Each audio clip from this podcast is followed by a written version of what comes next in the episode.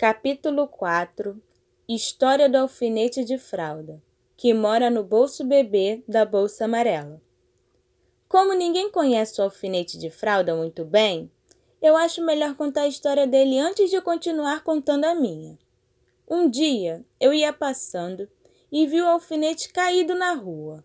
Peguei, limpei, desenferrujei, experimentei a pontinha dele no meu dedo Vi que ela era fiada toda a vida. Puxa! E ela começou a riscar na minha mão tudo que o alfinete queria dizer. Me guarda! Já não aguento mais viver aqui jogado. Passa gente em cima de mim, chove, eu fico todo molhado. Pego cada ferrugem medonha e cada vez que vai a rua eu esfrio. Pronto, vão achar que eu não sirvo mais para nada. Vão me levar no caminhão de lixo. Me encolho todo para a vassoura não me ver. E depois que ela passa, e depois que o susto passa, eu risco na calçada um anúncio de mim dizendo que eu sirvo sim. Mas nunca acontece nada. Me guarda.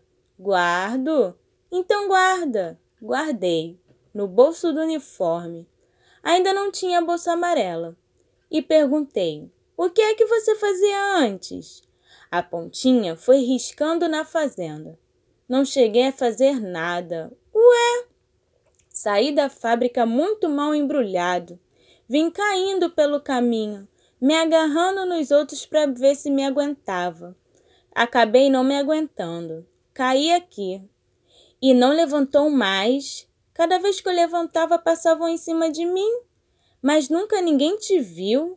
Quando me viram, eu já estava todo enferrujado e ninguém mais me quis. E depois? Nada. Não aconteceu mais nada na tua vida? Não.